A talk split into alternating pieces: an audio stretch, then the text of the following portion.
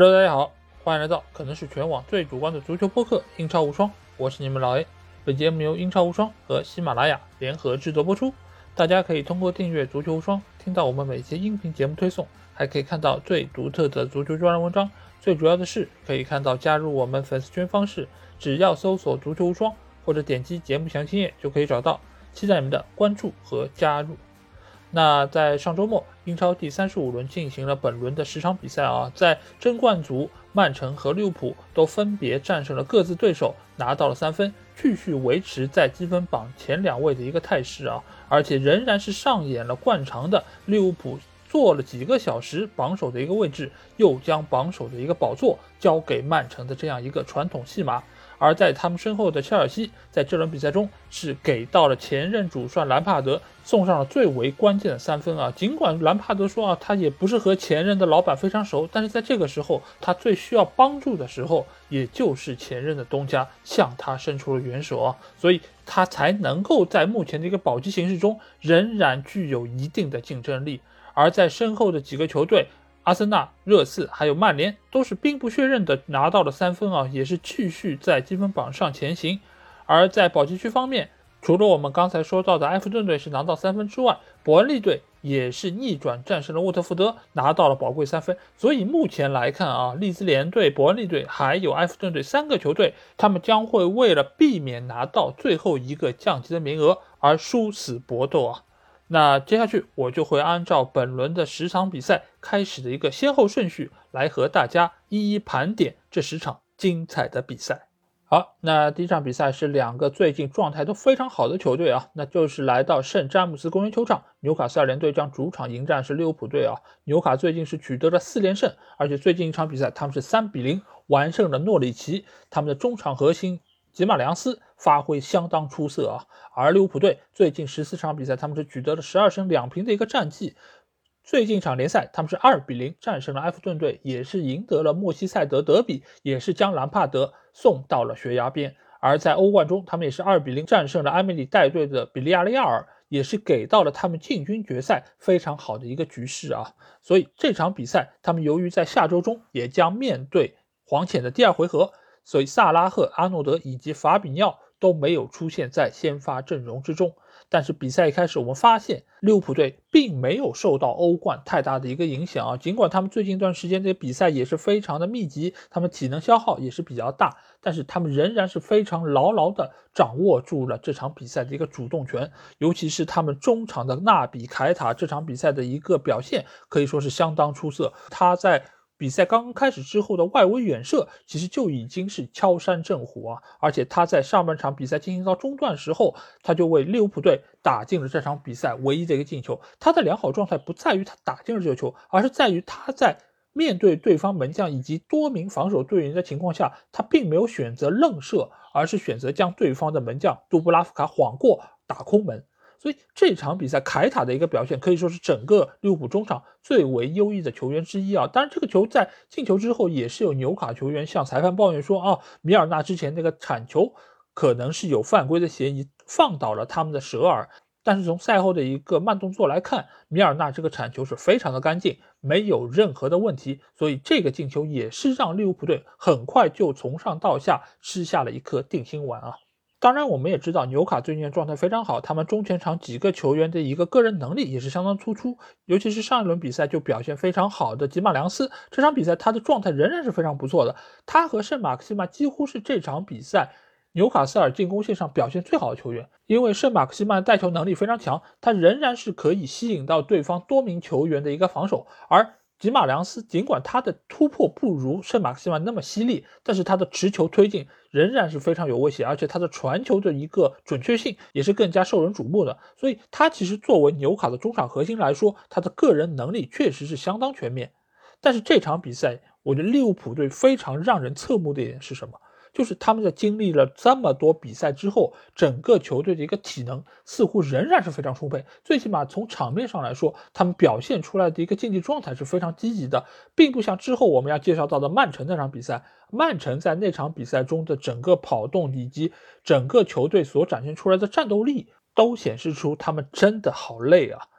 而不像这场比赛利物浦队整个球队，他们每个球员似乎都是有使不完的力气，他们的跑动积极性真的是非常的卓越。这一点尤其是体现在防守端啊，就是一旦纽卡有机会要发动进攻的时候，几乎所有的利物浦球员都能够退防到位，而且他们这场比赛还有一点非常出色，那就是他们的造越位能力啊。因为这场比赛纽卡整场比赛一共越位次数达到了九次啊，这个也是本赛季面对利物浦越位最多的球队。这也另外一方面体现出利物浦对整个防线的一个整体性以及默契程度都相当的出色啊。我们随便拿出几个纽卡进攻的画面，都可以很明显看出，只要圣马克西曼拿球，至少有两到三名球员会形成一个小的包围圈，将他限制在一个可控范围之内，而且随着对方球员的带球，会将他慢慢逼到边路的一个位置啊。无论是圣马克西曼还是吉马良斯，这场比赛多次都遇到了这样的一个情形，所以也使得纽卡进攻最最后只能是屡屡无功而返啊。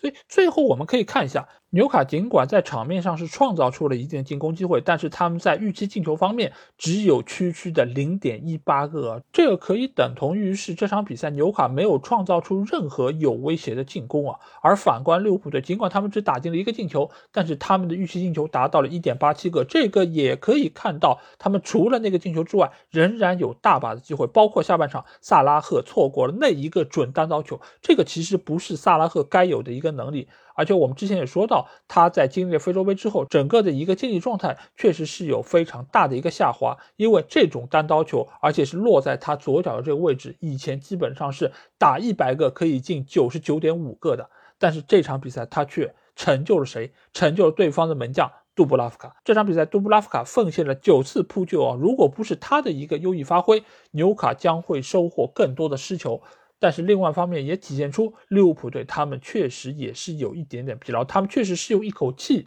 在撑着他们不断前行。所以赛后克洛普拿到这场比赛之后，也是挥出了他非常标志性的农夫三拳，给球队打气，也是在让自己能够继续坚持下去。而对于纽卡来说，这场比赛的输球并不丢人，因为他们是输给了目前英超最好的两个球队之一啊。尤其是放在这周，可能这个之一都可以擦掉。尤其是这样一个在上半赛季都已经跌入到降级区内球队，在仅仅半年之后就能够焕发出如此的一个生命力和创造力，我觉得他们也值得为自己这场比赛的一个表现而感到自豪。好，那下场比赛我们来到的是维拉公园球场啊，在这里，阿斯顿维拉将主场迎战是诺里奇。那阿斯顿维拉在遭遇了四连败之后，上轮比赛终于是零比零逼平了莱斯特城，拿到了久违的分数啊。但是最近一段时间，我觉得杰拉德的球队啊是属于那种得势不得分。尽管他们在场上似乎打的是有声有色，而且也能够组织起相当程度的进攻，但是最终好像拿分还是和他们的关系并不是那么大啊。尤其是对热刺那场比赛，其实我们也知道，就是他们在场上其实是占据了一定的主动权，只是到最后时刻。被孙兴民以及凯恩的优异发挥所击溃，以零比四大败。所以他们最近一段时间，你很难说他们的球队有太大的一个问题，但是好像总能在关键时刻就拖慢他们拿分的一个脚步啊。而对于诺里奇队来说，他们最近也是遭遇了两连败，上轮比赛是零比二输给了纽卡，离降级真的只有一线之隔啊。那这轮比赛最终维拉队是在主场二比零完胜了诺里奇，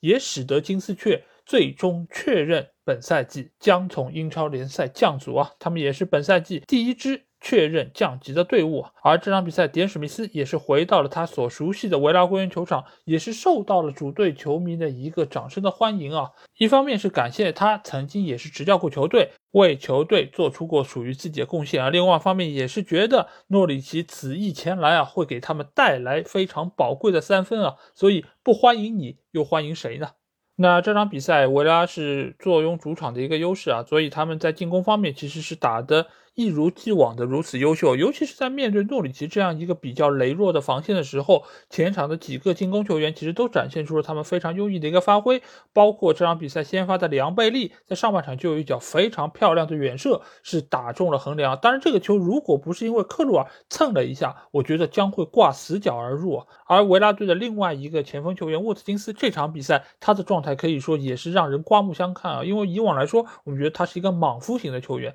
在这场比赛我。我可以发现，呃，那这场比赛我们其实可以可以看到的是，他不但是保持了他一如既往的那种冲击力，而另外一方面，我们也看到了他非常细腻精巧的一面啊，包括他所打进那个进球，其实一方面是依靠了他的一个冲击力，冲散了对方的防线，使得对方的后卫球员滑倒，而第二方面。面对对方补防上来的球员，他能够非常轻巧的做出两个假动作，将对方的一个重心晃掉之后实施射门，而这个球最终打的也是非常干净利索啊，也是为维拉队能够先拔头筹，而且在之后他也是给到了丹尼因斯一脚非常精妙的挑传，这个挑传有点像什么？有点像前几周我们看到的马蒂奇助攻 C 罗打进那个进球，就是在禁区前沿有一个挑传。然后前锋球员在背对球的情况下将球卸下，然后实施射门。只不过这个球丹尼斯卸完之后的射门被对方的防守队员及时分出啊。且不说丹尼因斯这个卸球是不是像 C 罗一样销魂啊，但只是沃特金斯这脚挑传，其实就已经是颇具功力啊，也是让我们看到他粗中有细的一面。而丹尼斯这场比赛，他其实除了那一脚被封堵的射门之外，其实在下半场也有一次头球是砸中了立柱，也是体现出他这场比赛的一个状态确实是非常的不错，而且也是看出了。诺里奇的防守对于他的盯防和限制其实是远远不够的，包括在下半场他所打进那个进球，那个球其实也是一个非常好的例证啊，那就是前诺里奇的旧将布恩迪亚在面对旧主的时候将球卸下给到了丹金斯，丹金斯不等停球直接转身抽射将球打入了死角，也是最终确立了一个胜局。所以我们看到这场比赛其实两个队伍也有非常多的老相识，对吧？一个就是布恩迪亚，一个就是迪恩史密斯。迪恩·史密斯在赛季初买入布恩迪亚的时候，可能就没有想到，到了赛季末结束的时候，他和诺里奇队的一个情况会发生如此大的一个变化。世事就是如此的无常。那我们来看一下诺里奇队在这个赛季的一个表现，他们是不是降级的很冤枉呢？结论就是一点也不冤啊！因为无论是在进攻方面的进球、射门、射正以及预期进球。包括在防守端的失球、被射门、被射正以及预期失球这八个数据里面，诺里奇有七个数据是全联盟最差，剩下那一个也是排倒数第二，所以他们的降级可以说是实至名归。另外一方面也是显示出他们在攻防两端其实都没有奉献出让各方信服的一个表现啊。所以作为一个传统的升降机球队。诺里奇再度降回到英冠啊！不过我觉得某种程度上，他们在聘请迪恩史密斯的时候，其实已经想到这一点。因为迪恩史密斯尽管我们很了解他在维拉队是带队取得了不错的成绩，但是其实他以往来说一直都是一个英冠的教练，所以他对于整个球队在英冠的一个打拼，他的经验是非常丰富的，而且他也非常知道如何将这个球队从英冠再重新带回到英超。所以在当初请他的时候，就不是一个短期行为，而是已经想到了，如果球队降级，将如何在最短的时间之内能够重返英超。那我们也祝诺里奇在之后的日子中一切顺利，早日回到英超的舞台之中。好，那下场比赛我们来到的是圣马力球场，在这里，南安普顿将主场迎战是水晶宫队。圣徒最近一段时间的状态还是相当不错，他们已经是取得两轮不败，而且上轮比赛是在两球落后情况下。逼平了布莱顿队啊，他们的队长沃德普劳斯也是有相当优异的一个发挥。而在水晶宫队方面，他们最近是三轮不胜了，而且上轮比赛是零比零战平了利兹联队。尽管他们在场面上是占据了比较大的一个优势，但是仍然没有打开对方的一个城门啊，也是给到利兹联队送上了宝贵的一分。那这场比赛最终的一个结果是圣徒在主场一比二。输给了水晶宫队。尽管他们是在开赛没多久就先取得进球的一方，但是整场比赛哈森许特尔的球队都没有展现出更强的一个竞争力，反倒是维埃拉的球队在落后之后啊，是频频发动了他们非常有威胁性的一个进攻。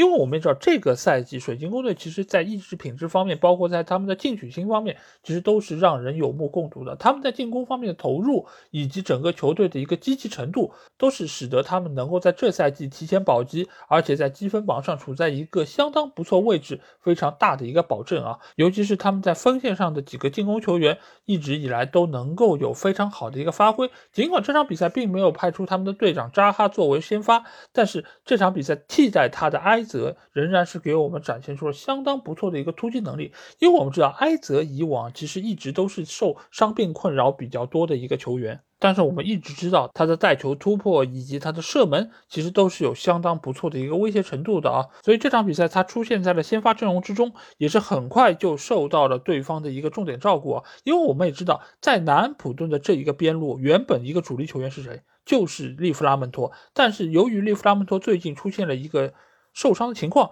所以南安普顿这条边路就成为了水晶宫队这场比赛重点打击的一个方向啊。而埃泽正是抓住了这样一个漏洞，所以在这个区域他也是拿到了多次有威胁的一个进攻，包括水晶宫队扳平的那个球，其实就是来自于埃泽在这一侧的一个高速插上，最终抢点得分。当然，这个球我觉得另外一部分的功劳要给到。水晶宫队右边路插上的克莱因啊，这个克莱因我们也知道他是前利物浦队球员，尽管有一度被认为他的一个能力已经没有办法再在英超立足，但是来到水晶宫队之后，他还是慢慢的能够拿到一些出场机会，而在他有限的出场时间之内，他仍然是展现出了自己非常不错的一个竞技状态，尤其是那一脚传中球还是非常准确，找到了后点的埃泽，埃泽这个高速插上也是非常适时啊，将球推入了对方的球门，也是为水晶宫队扳。平比分，而比赛进行到这个阶段，两个球队在心态上其实已经是形成了逆转，因为南安普顿是很早就取得了进球的，而那个进球又是来自于他们的任意球大师沃德普劳斯的一个传中球，给到了禁区内的罗梅乌，他的一个头球，使得在上半场还没有进行到十分钟的时候，主场已经是陷入了沸腾啊！当然，这也是源于沃德普劳斯最近一段时间他非常优异的一个发挥。不但是能够直接任球破门，而且他的传球、他的调度也仍然是非常具有大局观和大师般的视野啊！所以难怪最近也会有非常多的绯闻，就是把他和曼联或者其他球队联系在一起。不过这一点其实我们也见惯不惯了，因为每一年其实都会拿沃德普劳斯出来和各个球队传些绯闻，但其实。呃，就我个人来看，沃德普劳斯他个人的一个短板还是比较的明显，所以真正他如果要转会去到一些豪门球队，我并不觉得他能够有非常大的一个适配程度，而且这一点也可以从他在英格兰国家队的一个处境。可见一斑啊，那就是他其实，在个人能力方面确实有非常独到的一个特色，但是你要适应现在整个攻防两端的一个要求的话，他并不是一个特别合适人选，所以他最终的一个合适的定位还是在于中下游球队的一个核心球员。而要说到另外一个没有办法去到豪门，但是实力却非常出众的球员，那就要提一提水晶宫队的扎哈。那扎哈这个球员，我们不得不承认是，他的天赋确实是非常的高，而且只要他能够展现出他的这个带球能力以及射门能力，他就是一个非常可怕的武器。而这场比赛。扎哈尽管只是替补出场，而且打的时间也并不算太长，三十分钟左右，但是他却真的能够在最后时刻以一己之力帮助球队全取三分。所以这样的一个球员，你放在这种定位的球队里面，确实是很厉害，很有威胁性，也很有爆炸性。但是你真的如果要去到豪门，在一个强队里面拿到稳定的主力位置，那你并不是只有一个单项出色就可以胜任的。那这一点来说，其实我相信扎哈也好，沃德普劳斯也好，他们其实也很清楚自己的优点和缺点都在哪里。而对于扎哈来说，已经是错过了他能够加盟豪门的最好机会。所以在这个时候，他能够在水晶宫这样一个球队里面当一个所谓的鸡头，我觉得也未尝不是一个好的选择。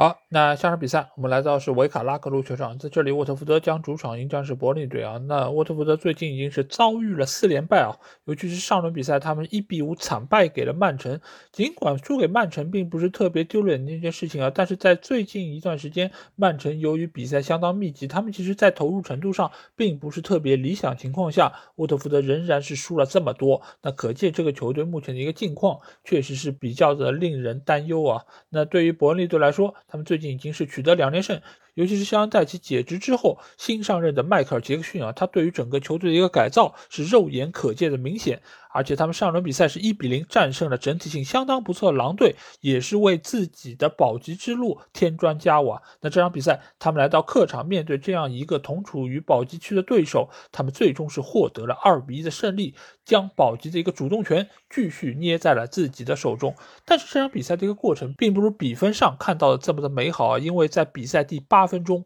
沃特福德就依靠主场的优势打进了一个运气球，这个球真的是非常运气，因为库斯卡那个射门是打中了横梁弹出，而。回防到位的塔可夫斯基不慎将球碰入了自家大门。这个球其实对于沃特福德来说当然是非常的梦幻啊！尽管他们的保级可能性仅仅只有理论上的一个可能，但是对于他们来说，在主场观众的面前能够获得一场胜利，仍然是非常的具有价值啊！而且这一次确实是老天帮忙，使得他们很早就取得领先。而且上半场我们可以看到沃特福德他整个进攻的一个态势，其实开展的是非常的不错，因为。上半场他们是拿到了多次有威胁射门，只是由于对方的门将波普高接低挡啊，而且也有一次传中是直接打到了立柱上，也是惊出了伯恩利队一身冷汗。所以在中场休息的时候啊。新任的代理主帅迈克尔·杰克逊也是对于伯恩利队的一个技战术打法是提出了一定的改变，所以使得整个下半场伯恩利队就像换了一个球队。这个球队就是我们前两期节目有说到的，就是他们摒弃了原有肖恩·戴奇的那种高举高打的打法，而转由走地面推进，而且也有非常多次的一个小范围的配合。这个就如同赛后莱因克尔在采访迈克尔·杰克逊时候问到说：“哎，你现在这个球队怎么看上去有一点点瓜迪奥拉的这种感觉？”这个我觉得当然是有开玩笑成分，但是我相信他的一个意思，也就是为什么这个球队能够在短时间之内有这么大的一个变化。我觉得一个非常重要的点是什么？是肖恩戴奇并非不知道这些球员他有可以打脚下的可能性，而是在于他觉得，与其我去用那种方式，可能高举高打更适合他们。但是迈克尔杰克逊来了之后，他决定要摒弃那种落后的踢球方式。我需要把球队用更加现代化的一个形式来打造、来改变。所以在下半场，我们可以看到麦克杰克逊的这个伯恩利队是一个怎样态势？其实就是做好两点，一个就是让技术好的球员能够实施有球推进，从而使得沃特福德的一个防线在局部位置出现真空，从而将球可以打到那个位置。取得进攻的一个威胁程度。另外一方面，在本方丢球之后，能够积极的展开反抢，让三到四个球员去逼抢对方的一个持球球员。对方只是沃特福德，对方不是曼城，对方不是利物浦。你去高压逼抢一下，尽管你会耗费更多体能，但是这个效果是立竿见影的。你在下半场可以看到，伯恩利队的持球比例一下子提高了非常多，达到了百分之六十多。这个对于一个保级球队来说是无法想象的，尤其你是在一个客场。但是效果真的很明显，因为我们在上期节目中就有说到，伯恩利队的几个中场球员，其实他们脚下的一个技术能力是不差的，他们具备拿球推进，尤其是麦克尼尔，尤其是布朗希尔这几个球员，他其实都能够在中前场创造出足够机会。所以他们在最后时刻接连取得两个进球，你当然可以说他们是有运气成分，在最后时刻他们把握住了这个机会。但是另外一方面说明什么？是他们在长期对于沃特福德的一个压迫之后，使得对方的防线最终崩盘。而且你可以看一下进球这两个球员，打进第一个球的科克已经三年没有进球了，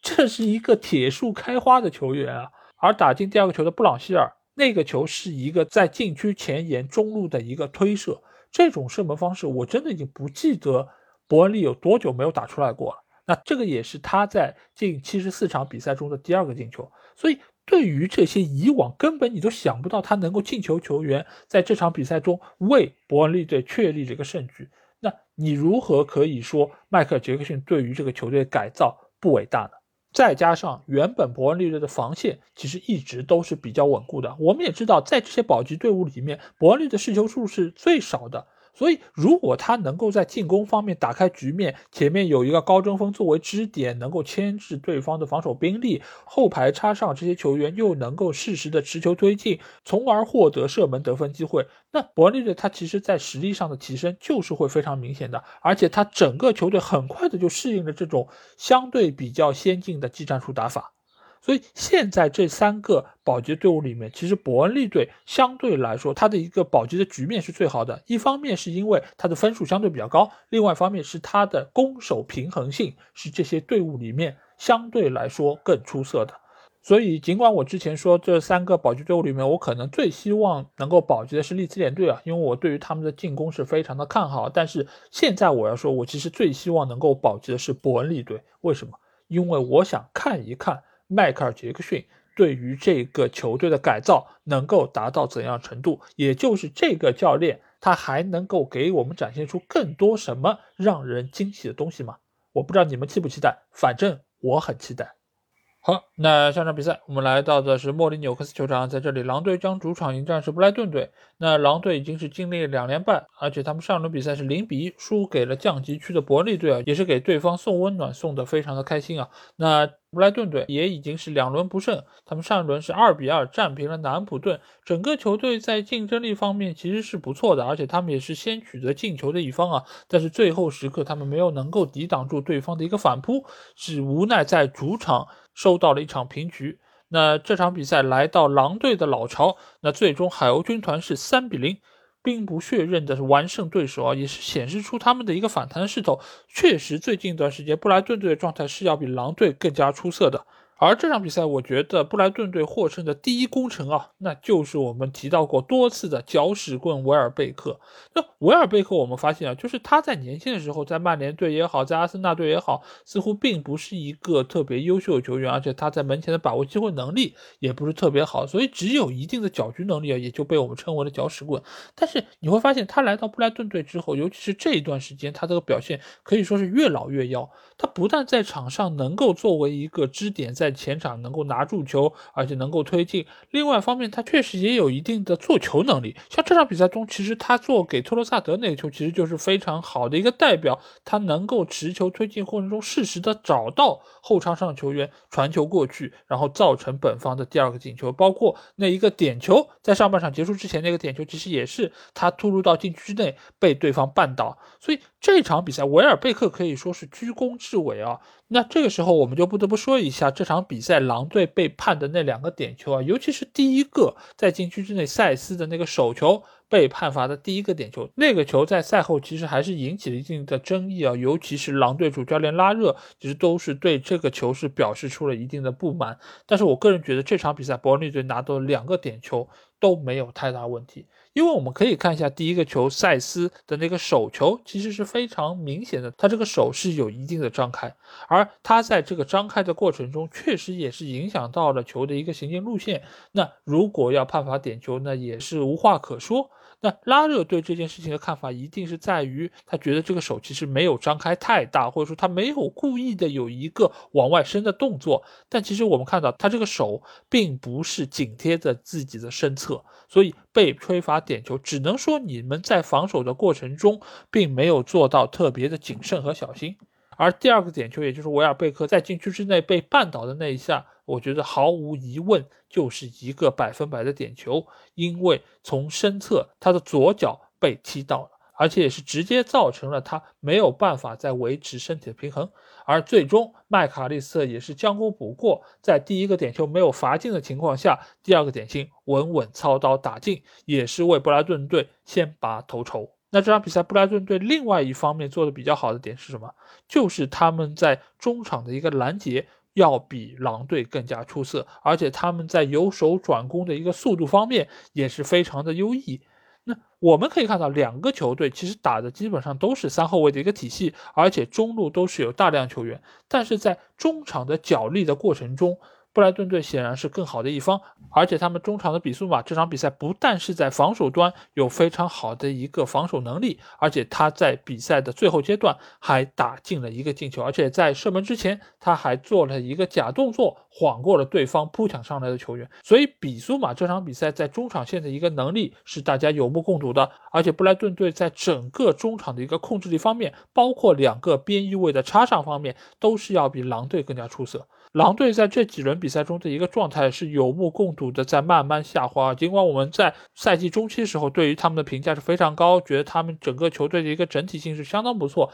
但是我们仍然要发现一个问题，就是这个赛季的狼队，他在进攻能力上其实从来就没有出色过，而在最近一段时间，他的防守端似乎也已经慢慢在暴露出属于他们的一些问题。且不说他的防守端最近失球是不是太多，才造成了他的一个分数没有办法能够提升，他在进攻方面其实一直以来都是缺少办法的，这个其实才是限制他能够发展最大的一个问题啊。在上半赛季的时候，如果他还能够倚仗。肌肉男阿达马特拉奥雷在冲前场的突破来创造出一定机会的话，那到了下半赛季，真的连这样一个前场爆点都已经没有了。我们可以看一下这几轮比赛他们派出的阵容，一般来说前面就是一个高中锋法比奥席尔瓦。而在他的身侧，一般来说会安排黄启灿，或者说再多加一个特雷康，组成三前锋的一个体系。但是他们这个三前锋在中前场，你真的很难能够看出能够有什么很好的一个箭头作用，或者是有一个进攻的一个突击。可能更大程度上是为了后面的那些中场球员能够创造机会，给他们一定的一个空间。但是中场这些球员，其实一方面是他们球员一直在轮换。再加上他们本身的个人能力，似乎也很难能够长期维持这样的一个进攻火力。偶尔来说，可能鲁本内维斯，可能莫迪尼奥，他可以在外围有一些远射。但是我们也知道，远射这种方式并不是一个很持久的，可以有很高稳定性的一种方式。所以也使得狼队在进攻的时候，也是像六脉神剑一样，时灵时不灵。有时候状态好一点，外围抽一脚能进一个。那你如果不行呢？中前场的其他球员似乎很难能够站出来，可能也就是今天你打一下，明天我打一下，对吧？今天乔尼进一个，明天黄喜灿来一个，那天特林康进一个，你没有一个持续的输出点，你就很难能够对对方有持续性的压迫。你不像有一些球队说我的火力很分散，我谁都可以射门，在狼队是属于谁都不能射门。那久而久之，对于对方防线的压迫就会变得没那么的有利，也给到了对方反击一个可乘之机。所以现在狼队，我觉得他们的问题其实可能还是在于中场的控制力有一点点慢慢下降，再加上中前场那几个进攻球员的一个输出火力也没有办法能够维持一个高位。所以这个赛季狼队基本上的成绩已经不会有太大的一个变化。如果他们想要在来年更进一步，那就需要在夏窗引进一些更有特色。以及更有冲击力的球员，而对于布莱顿队来说，他们整体球队的一个基本面和情况，我觉得在波特调教之下，要比狼队还是好一些。而且他们在攻防两端都能够有一些有特色的球员，再加上他们老板拥有的一些卫星球队，也能够源源不断的输送一些优秀球员给到他们，包括来年能够进入到球队的昂达夫，都是能够在球队内部引发化学作用的新鲜血液啊。所以，我对于布莱顿队来年的一个看法，可能要比。对狼队更加乐观一些。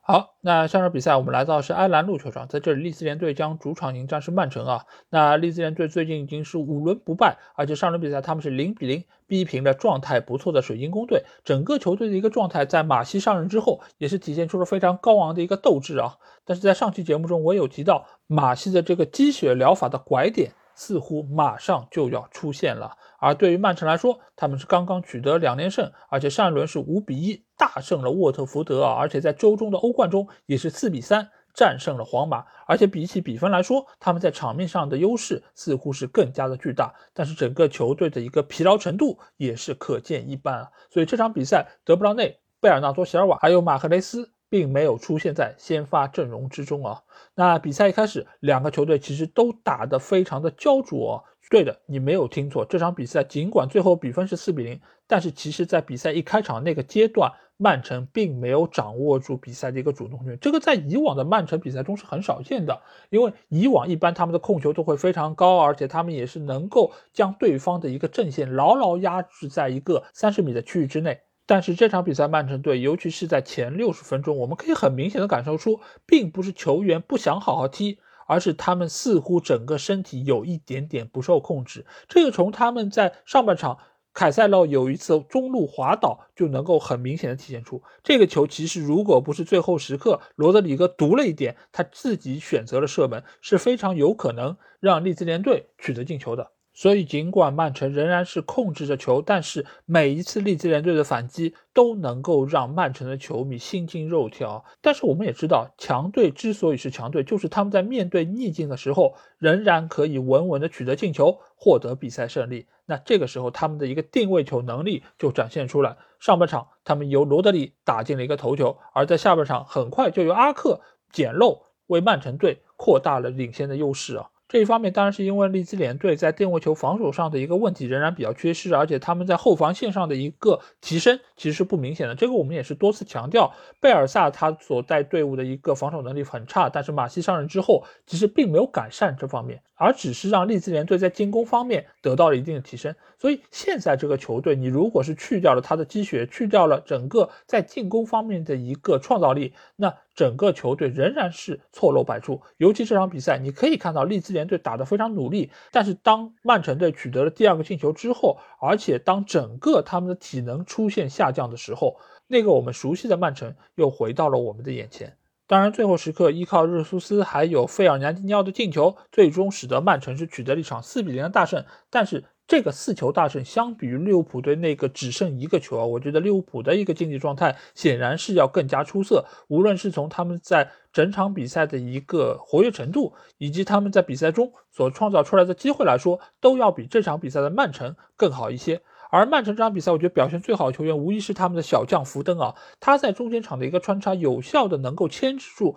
对方的防线。尽管利兹联队的这些防守队员他们都非常努力，他们也想要能够最大程度限制曼城的进攻。但是心有余而力不足，而且他们也是付出了达拉斯受伤的一个代价啊！因为就目前来说，他们本身的一个球队实力已经是受到了很大制约，这个时候再出现伤病，那对于他们来说无异于是雪上加霜啊！尤其是达拉斯这个受伤其实是非常不值当，因为本身这个就是由于他在高速过程中的一个犯规。使得他和格里利什两个人都出现了非常严重的一个倒地情况啊，最终格里利什是站了起来，而他只能是被担架抬出场。那这场比赛其实另外一个让我觉得印象深刻的点是什么？就是在利兹联队这个埃兰路球场，我们转播镜头比较靠上的那一边。经常会有球迷扔下很多的纸团啊，这个纸团多到已经是严重干扰到了比赛这个进程啊。比赛是多次中断，让球员能够将这些纸团踢出场外，以保证比赛的一个正常进行。因为我在看这场比赛直播的时候，就看到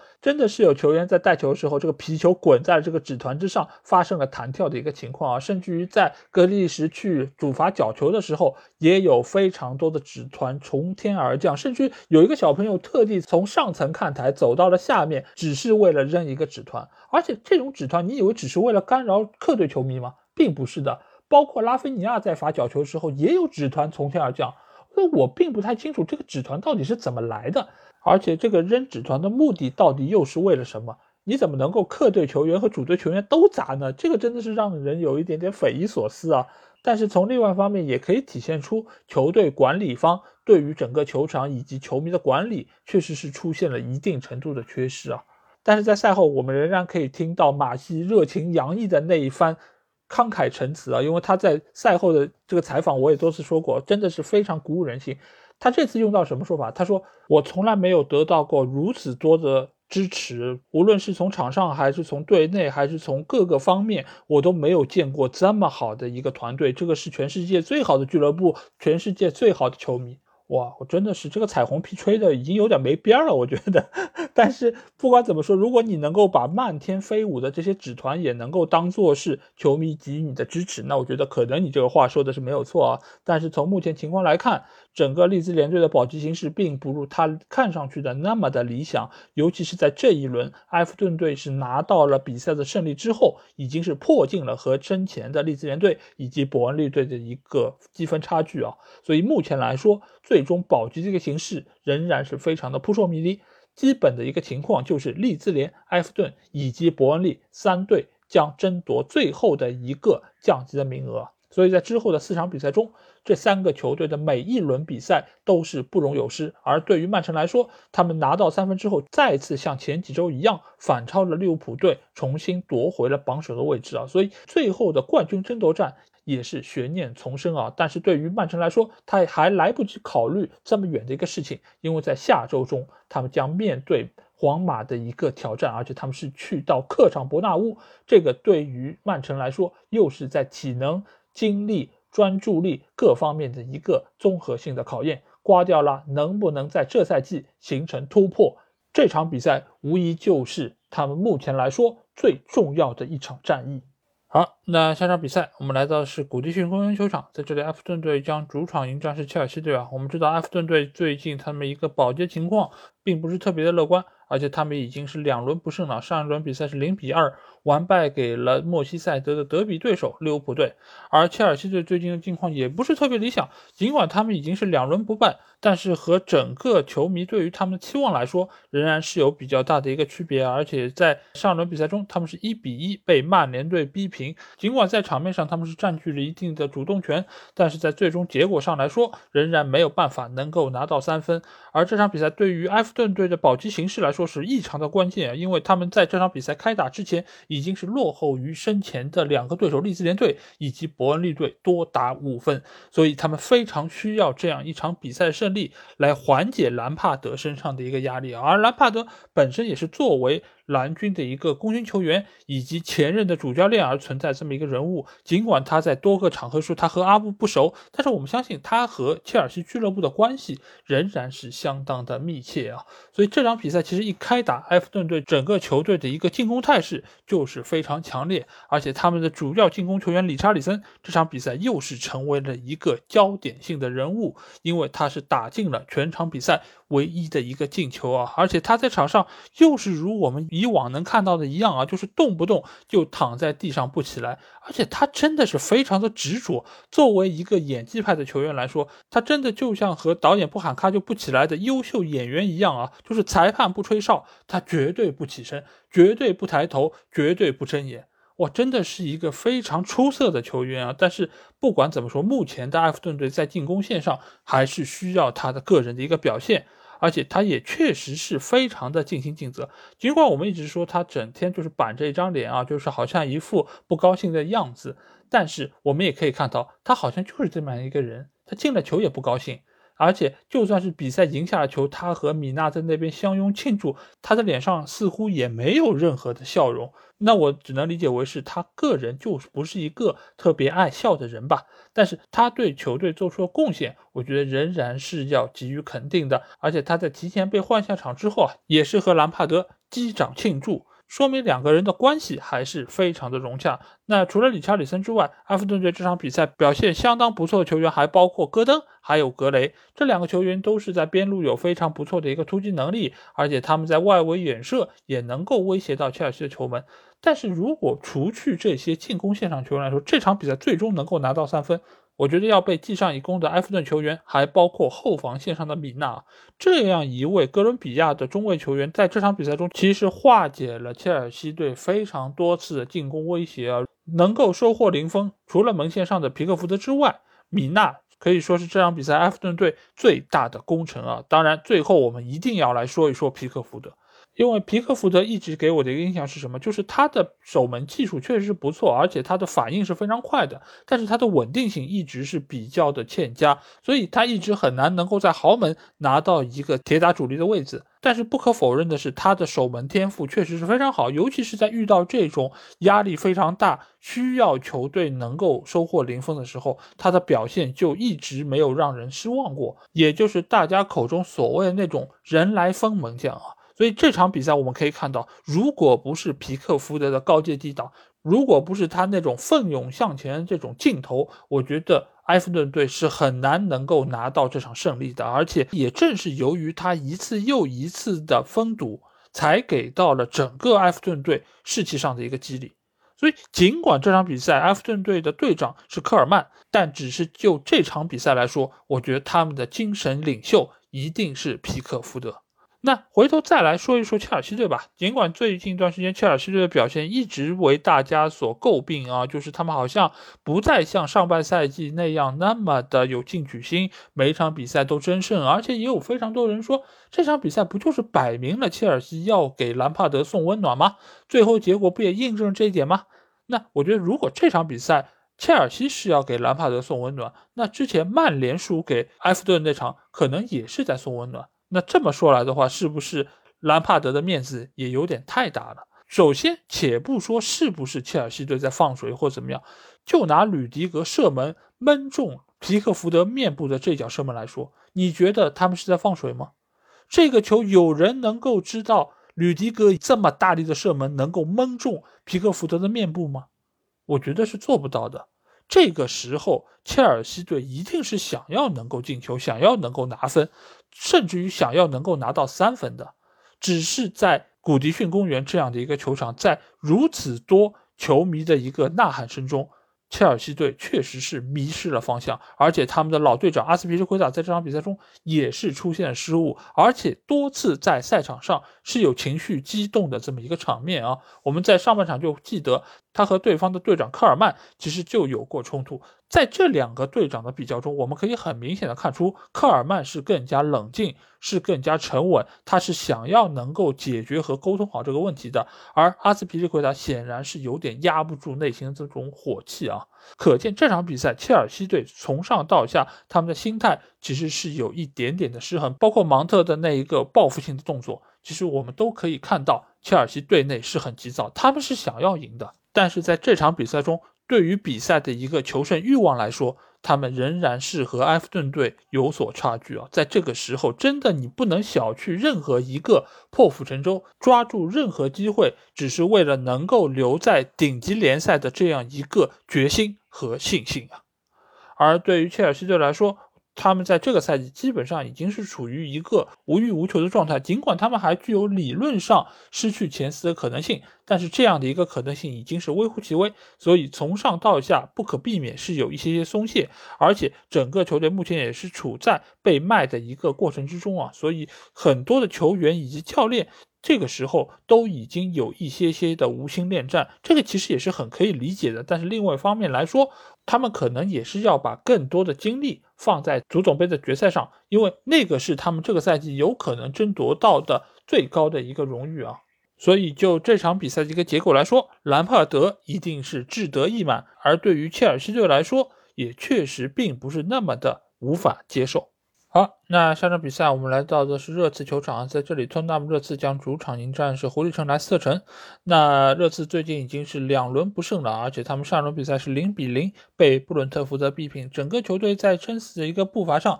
已经是落后于阿森纳队。而莱斯特城最近由于是受办于欧战的一个情况，所以他们也已经是三轮不胜。上轮比赛在联赛是零比零被维拉队逼平，而在欧会的比赛中是一比一。被穆里尼奥带队的罗马队逼平啊，所以他们在下周中的一个欧战中仍然是有晋级到欧会决赛的一个可能性。因此这场比赛其实莱斯特城也是做出了多个人员上的变化啊，甚至他们的中场核心蒂勒芒斯这场比赛也只是做壁上观，所以可见莱斯特城现在也是受制于多线作战这么一个困扰啊。因此热刺也和阿森纳队一样，某种程度上也是占了一点小小的便宜。从最后的比分上，我们可以看到，热刺最终是三比一战胜莱斯特城，分比分上也是比较的明显，体现出了他们在进攻方面的一个优势。但是，其实看了比赛，朋友一定会知道，尤其是在前三十分钟里面，莱斯特城其实打得相当不错的，他们有非常多次能够进入到热刺禁区之内，而且也是有一些有威胁的射门，包括他们锋线上的阿约泽佩雷斯，包括达卡，其实都拿到过机会。那那段时间里面，热刺到底是怎么了，会给到对方那么多的机会？一个非常重要的点就是这场比赛，莱斯特想要趁着前三十分钟的时间，能够压制住热刺的一个进攻线，从而能够在比分上先取得领先。再加上先发阵容中有相当一部分的球员是原先的替补球员，所以他们在体能的储备上相对来说是比较充沛的。所以在前三十分钟，他们也能够组织起非常高速的一个压迫。将热刺的整个三条线能够压制在一定的范围之内，而且也是迫使了对方的后防线出现了一定程度的失误，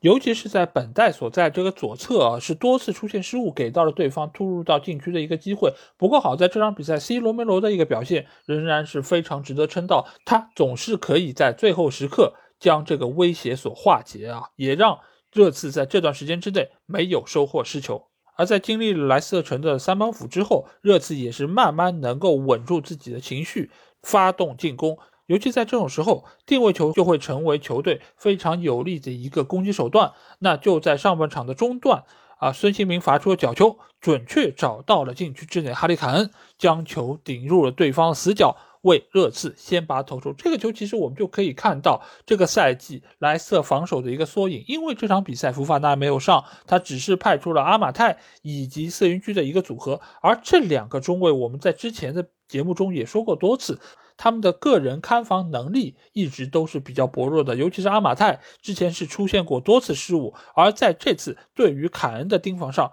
又是出现了很明显的一个缺失，就是什么？他在明明应该看住凯恩的时候，却被对方从身侧绕过，直接抢到了前点。这个球直接就让热刺整个球队的心态就得到了平复。他们知道自己已经领先了，他们能够在之后的比赛中以一个更加积极的心态来面对这场比赛。尤其是到下半场，当库卢塞夫斯基替补上场替换下了小卢卡斯之后，整个热刺。三箭头的这么一个配置又重新完备，那那个时候我们最熟悉的热刺又回来了。而且这场比赛我们刚才有提到，C 罗梅罗在防守端的表现是相当不错的，但其实他这场比赛可以说是全场飞奔。第二个进球也和他有直接的关系，因为那个球其实是对方的色云区球并没有停好，所以给到了双方一个二分之一球。两个球队其实都有机会将这个球控下。但是四云区这个球，他如果只是一脚长传给掉就结束了。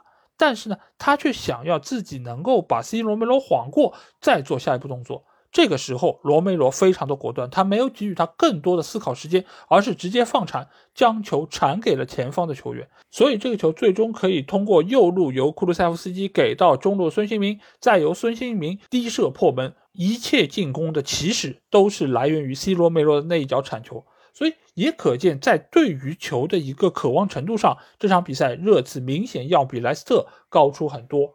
而很快，热刺又取得了第三个进球，那就是我们非常熟悉的韩国天王、亚洲第一球星孙兴民啊！这个位置你让他起脚射门，那无异于就是半个点球啊！而且那个球我们可以看到，在禁区之外划的那个弧线真的是相当的漂亮，而且落点相当的刁钻，直接就是钻入了死角。据说孙兴民在每场训练结束之后，都会加练在这种位置的那些射门，不管是他的左脚还是右脚，都能够有相当不错的一个命中率。在这个赛季，我们已经无数次看到他有如此优异的表现。印象最深的就是赛季第一轮打进曼城的那个进球，也是在几乎同样的位置，几乎同样的一个角度，皮球就如同利刃一般刺向了敌人的心脏啊！那这个球防守失误的又是谁呢？那就是莱斯特的中场核心蒂勒芒斯。尽管蒂勒芒斯替补上场时间并不长，但是他对于孙兴民的看防显然是出现了明显的问题。而且蒂勒芒斯这个球员，我们不得不说一句，尽管他在进攻端确实是有相当好的一个表现，但是他在防守端真的是灾难一般存在。之前也有不少朋友说，哎。曼联需要后腰球员，他需要在中场中路能够有一个既能进攻又又又能防守的球员。那蒂勒芒斯的名字就被不少朋友所提及。但是在这里，我想说一句，就可以看一看他这个球，或者你们可以看一看最近几轮比赛莱斯特失球的那个画面，其实或多或少都有蒂勒芒斯的参与。这样一个球员的防守能力，如果放在现在的曼联队，可以说是灾难一般存在。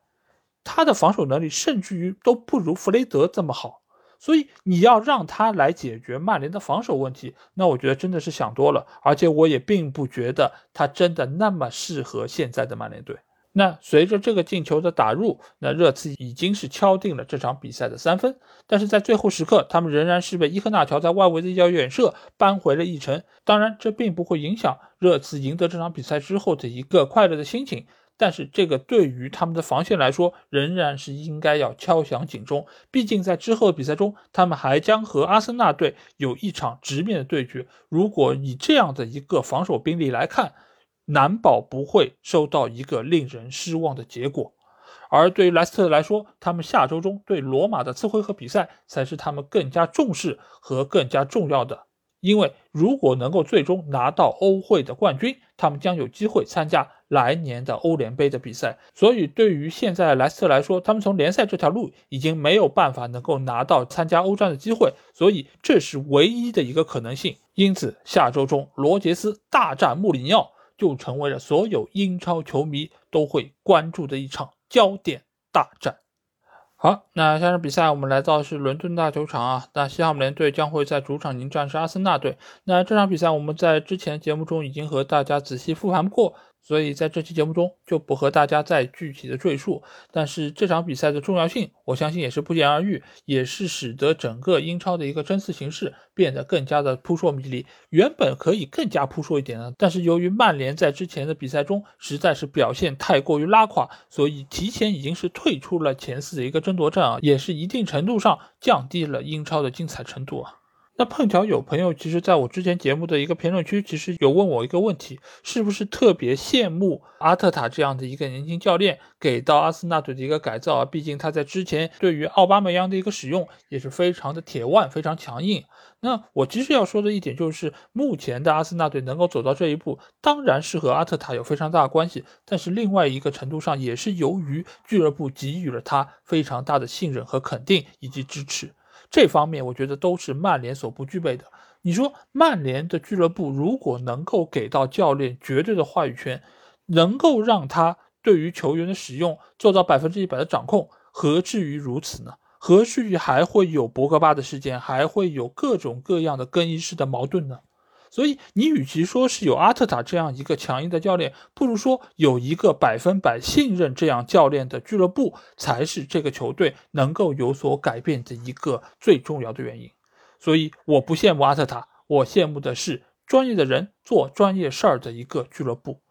那接下去，我们就来到老特拉福德球场，看看本轮的曼联给我们带来了怎样不同的一个表现。这轮曼联是在主场迎战小蜜蜂布伦特福德。之前曼联已经是三轮不胜，上一轮勉强一比一战平切尔西，已经算是这三轮比赛中打的最好的一场。而布伦特福德最近四轮比赛取得了三胜一平的战绩啊，可以说是相当的不错。上轮比赛刚刚是零比零逼平了热刺，也是展现出了不错的一个竞技状态。这其实一方面要归功于他们的锋线上的伊万托尼，另外一方面也是来自于他们的中场核心埃里克森。而这场比赛，我们可以看到，曼联最终是在主场三比零完胜了布伦特福德，也是以一场非常干净利索的大胜告别了本赛季的主场之旅啊。那这场比赛到底曼联做对了什么，让他们能够赢得这么轻松？肯定有不少人说，哎，因为 C 罗啊，对吧？因为 C 罗他不但是打进了一个进球，而且他也在整场比赛中表现出了相当好的一个竞争力，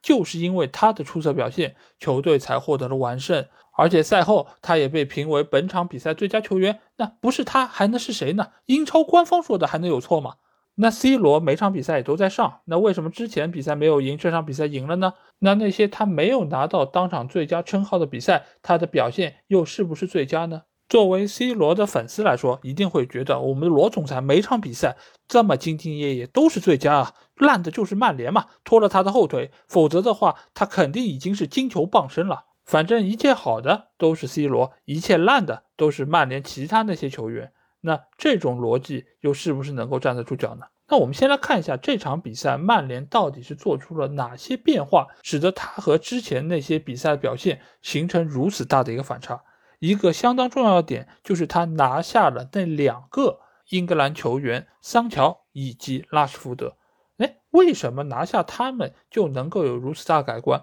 一方面当然是因为桑乔病了，拉什福德状态并不是那么好，所以他们没有得到上场机会。另外一方面是什么？是把毕费挪到了边路，而让马塔打到了中间这个位置。之前我们说过很多次，毕费之所以没有办法能够在现在这个主力阵容中获得很好的一个发挥，很重要一个原因就是将他放在中场中路，他很多的一些技术特点没有办法可以很好的完成。包括他在带球方面的欠缺，使得他非常容易丢球之后给到本方防守非常大的一个压力。所以这场比赛他去到了左边路，而让马塔在中间完成调度以及组织，就给到了曼联整个进攻线上的一个层次感有了很大的提升。马塔尽管他是一个年事已高的球员，但是他就和马蒂奇一样，如果不是因为体能方面的缺失，他的个人能力其实还是有相当保证的。而在这场比赛，马塔的调度可以说是造就了曼联大多数进攻的一个完成。而毕费在边路，他的一个带球突破以及他的一个冲劲，仍然是能够发挥他在这方面的一些优势啊。所以这场比赛我们可以看到有多次，尤其是在曼联打反击的那些过程之中，其实三条线的推进是非常快，而且马塔那一脚准确的传球是能够有效找到各个位置的。为什么我们之前非常想念博格巴？是因为他的传球真的很准，他能够第一时间将球准确的给到球员，从而使得进攻的效率有所提升。而马塔尽管在速率上是有所欠缺，但是他的准确性一点是不差的。而且他如果能够只打六十分钟到七十分钟，他的体能也是能够有所保证的。所以，我们看到，在马塔还在场上的这七十五分钟之中，曼联已经完成了他们的三个进球，而且这三个进球可以说是各具特色，有快速反击型的，安兰加从边路突破之后给到了禁区中路的毕费将球打进，也有 C 罗靠个人突破被对方侵犯之后拿到点球机会，也有定位球边路特莱斯起球之后给到了瓦拉内将球打进，所以。这样的一个曼联队，面对这种级别的中下游球队，就应该是这样的表现，就应该拿出与之相称的一个能力。那另外一方面，我们来说一说那个点球，点球我早就说，就应该给 C 罗罚。并不是说我不认可他的能力，或者说我觉得他给球队带来不好的地方，我就觉得他不应该去主罚点球。而且我恰恰对于他上场比赛将点球让给毕费是有非常大的一个看法。因为在这个时候，你应该站出来主罚这个点球，因为你是这个球队罚点球最有把握的人，而且你在过去那么多个赛季都是队内的第一点球手，那你有什么理由不站出来来主罚这个点球呢？而且在经过了对维拉那场比赛马丁内斯激将法之后，其实 C 罗已经是队内的一号点球手，你为什么不去主罚呢？所以这场比赛你主罚点球并将它打进。其实才是一个正确的使用方式。你和毕费哥俩好，让来让去有什么好让的呢？不都是你们哥俩进球吗？对。最后瓦拉内那个进球其实也非常让我欣喜啊。一方面这也是他来到曼联之后打进的第一个进球，第二这个也是曼联队本赛季为数不多的定位球进球之一啊。因为作为曼联来说，其实以往定位球进球是他们的一个保留项目。有非常多身材高大的中卫球员，包括也有一些中锋球员，他们都能够在禁区之内形成非常好的一个抢点能力。但是在这个赛季，我们也知道曼联无数的角球、定位球都没有转化成进球，所以在这个时候能够迎来瓦拉内的这样一个头球，我觉得仍然是非常的欣喜。这说明队伍是有改变的，他们在定位球的操练上也是能够形成一定的威胁的。最后再来说一说 C 罗在场外的一个事件吧，因为就在这场比赛开始之前，其实就有消息源说，这个可能是 C 罗在老特拉福德的最后一场比赛啊。当然，作为这个消息源的发布途径来说，本来也不是什么官方媒体，所以我其实从一开始就对于这件事儿或者这句话的一个可信性是有非常大的一个存疑啊。而且只经过了两分钟的思考，我就在想一个问题：他在这个时候放这句话出来是一个什么意思？他是觉得下赛季 C 罗要离开了吗？但是所有人都知道，没有任何的球队有投出过橄榄枝想要引入 C 罗。所有的那些捕风捉影的消息，全部都是门德斯的消息源放出来的。所以，其实在这个时候放出这个话，一个非常重要的点就是在于想要给俱乐部施压。为什么想要给俱乐部施压？就是说啊。你们再不给他一点球权，你们再不给他一点话语权，你们再不给他一点在更衣室的决策权，那 C 罗可就要走了。你们俱乐部还能承受这样的一个局面吗？所以就是到这一刻，C 罗以及他的团队还不忘给俱乐部施压，还觉得俱乐部不够乱吗？踢球就好好在球场上踢，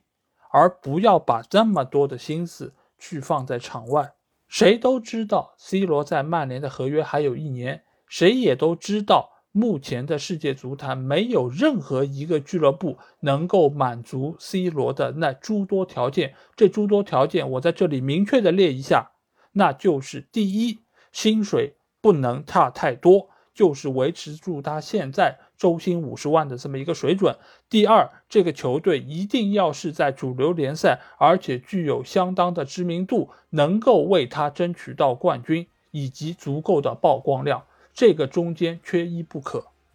而这一切没有任何一个俱乐部能够满足，而这样的一个情况下，就意味着他来年仍然会待在曼联，而且会继续效力下去。那既然如此，他就必须要在这个球队内部再拿到更多的话语权，以使得他在来年的赛场上刷出更多亮眼的数据。毕竟，不管是作为他个人来说，还是作为他的经纪团队来说，他都必须是整个世界足坛最顶流的一个存在。所以，任何会影响到他如此光辉形象的一个可能性，都将不被允许。当然，这么做对于他个人来说无可厚非，但是对于球队的影响，我相信是不言而喻的。所以我再次重申一下我对此类事件的看法，那就是所有凌驾于俱乐部之上的人，我见一次。喷一次，好，那这期节目基本上就是这样。如果你听了我说的，有什么话想对我说，欢迎在我们的评论区留言。如果想要和我直接交流，也可以来加我们的群，只要在微信里面搜索“足球无双”就可以找到。期待你们的关注和加入。那这期节目就到这儿，我们下期的英超精华节目再见吧，大家拜拜。